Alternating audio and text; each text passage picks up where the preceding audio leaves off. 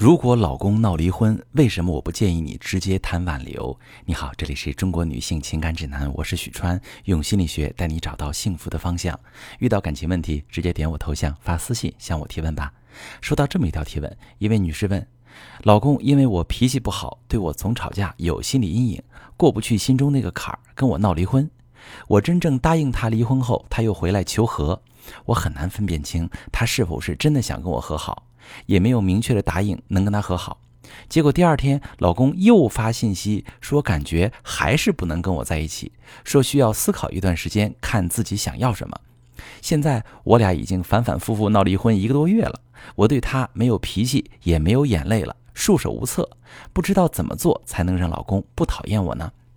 好，这位女士，如果你的目标是让老公不讨厌你，那你就太被动了。即使他决定不离婚，你俩也过不好。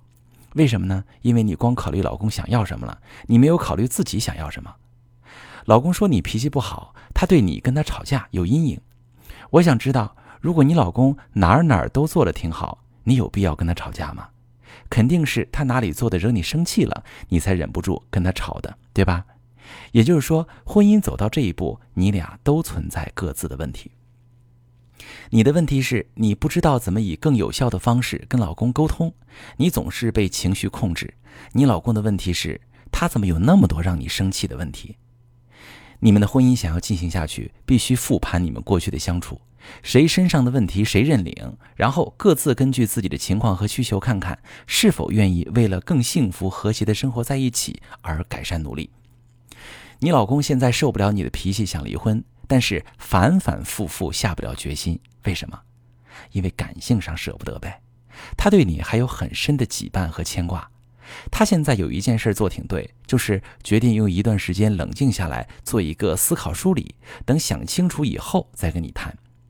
你现在也该用一段时间好好想想，但不是去想怎么做能让老公不讨厌你，而去想自己想要什么，以及自己想要的如何去争取。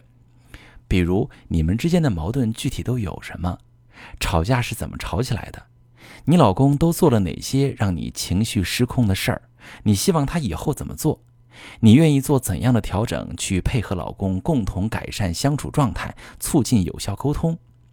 这些问题你不提前考虑清楚，要是哪天老公回来了，说决定继续和你过，但是他还是像以前那样，那就意味着你想要和他生活的不吵不闹，你就必须要不断克制自己的情绪，不断在你原本受不了的事情上牺牲妥协。相信这样的婚姻也不是你想要的。那再说的更简单点、具体点，你现在去处理一件事儿，就是你的脾气是性格上带的，还是你老公激发的？确实有很多人从小缺爱，在婚姻中没有安全感，特别依赖自己的伴侣能够无时无刻承接自己的情绪，满足自己情感上的需求，也很容易把伴侣无心的疏忽解读成刻意的忽视，情绪一上来就排山倒海，让伴侣感到窒息。还有一种情况是你本身具备精神独立性，但是伴侣常常不好好尽家庭义务，很多事儿你怎么沟通他都无动于衷。他不照顾你的感受，我行我素，甚至自私自利，害得你脾气变大。你家的情况究竟是属于哪一种？你先判断清楚。不同的类型有不同的应对策略和解决办法，知道是什么，咱们才能考虑怎么办。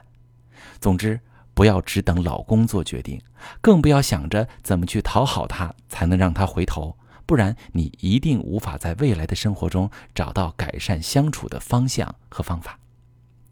如果正在收听节目的你也正在经历婚姻危机，你判断不清楚问题根源在哪里，不知道从哪里入手，可以把你的情况发私信，详细跟我说说，我来帮你分析处理。